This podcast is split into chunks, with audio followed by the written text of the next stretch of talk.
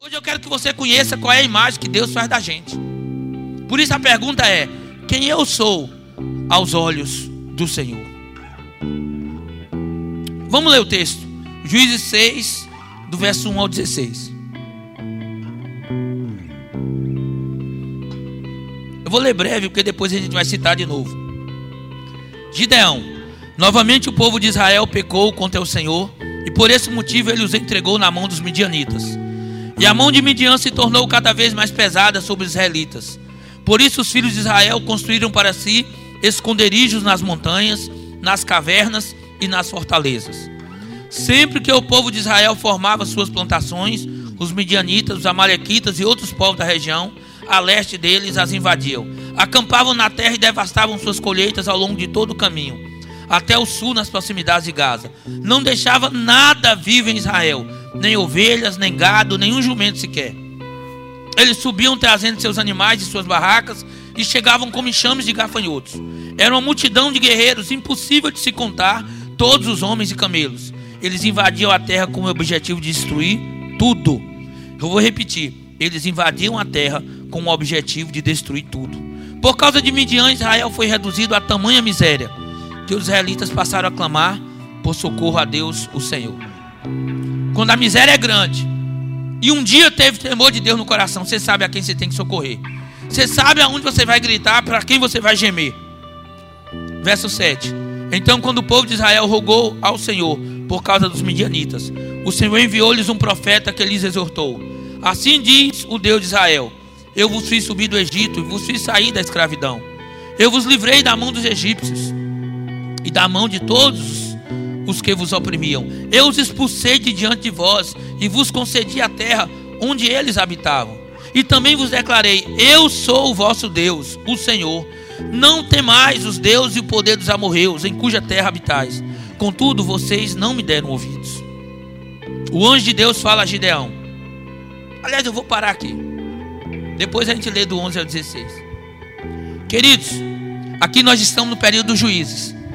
Moisés já havia morrido, Josué havia morrido. Vieram os primeiros juízes e não demorou, chegou a era de Gideão. A Bíblia diz que há sete anos o povo estava sendo subjugado pelos midianitas e outros povos, mas principalmente os midianitas. E que a ação deles era terrivelmente devastadora. Eles entravam com seus camelos e animais e destruíam tudo. Matavam os animais, destruíam as plantações, deixavam o povo passando fome. Até que no verso 6, a Bíblia diz que numa condição de extrema miséria, Israel levantou um grande clamor a Deus. Tem hora que o povo de Deus só clama depois que a coisa já está no caos. Por que, que não é tão melhor a gente já viver uma vida de oração, de adoração, de jejum? Por que, que não é tão melhor, mais sábio, sabe, mais proveitoso, mais glorioso, mais propício, estar tá sempre em sintonia com Deus e não somente quando a coisa está no perrengue. Mas foi no perrengue que eles chegaram. E a Bíblia diz que o povo clamou e que Deus respondeu. E Deus mandou um profeta. Verso 8 em diante. Deus manda um profeta. O profeta vai, dá o recado para o povo e diz: Olha, eu sou o mesmo Deus que tirou vocês do Egito, da casa da servidão.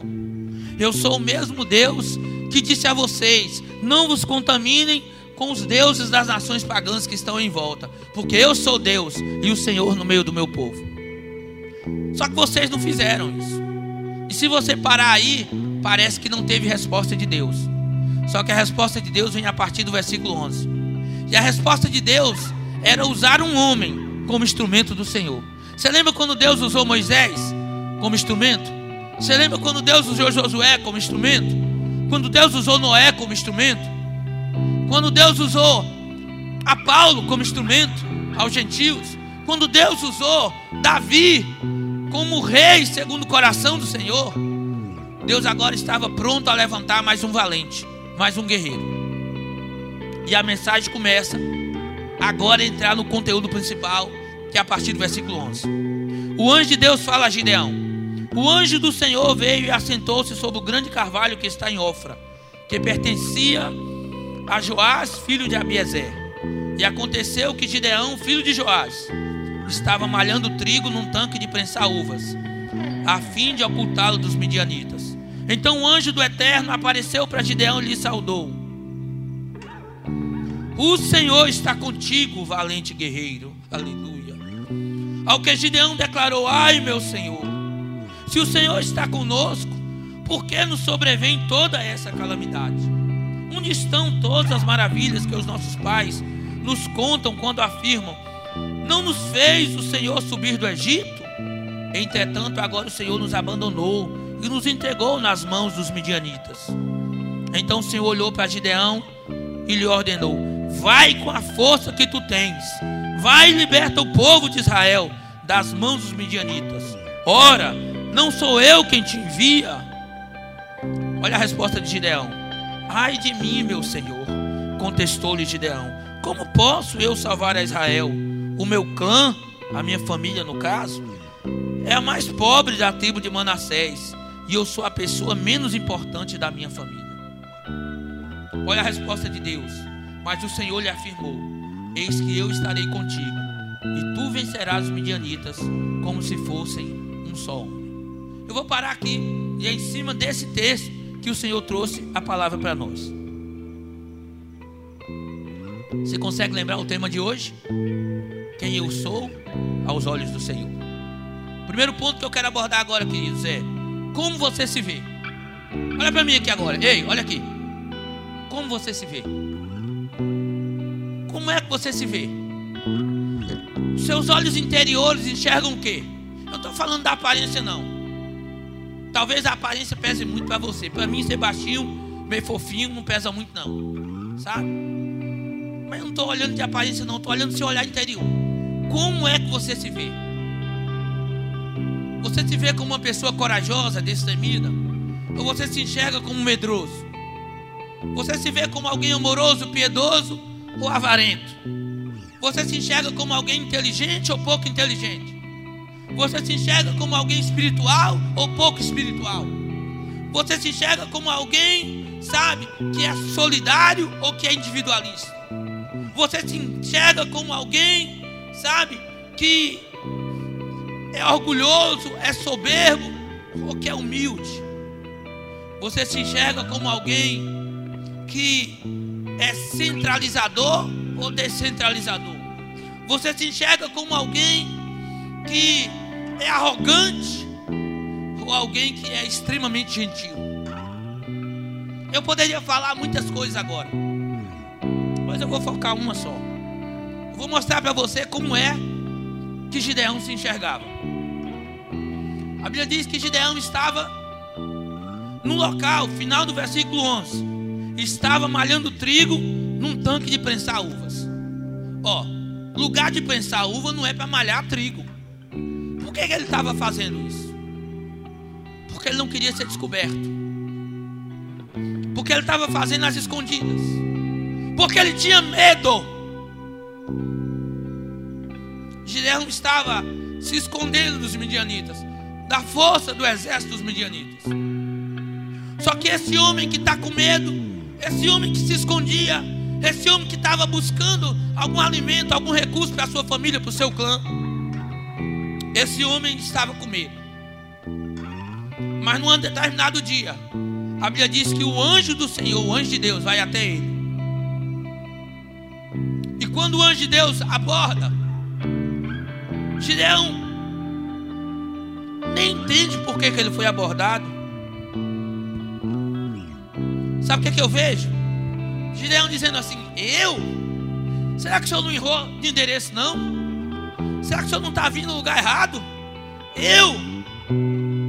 Sabe por quê?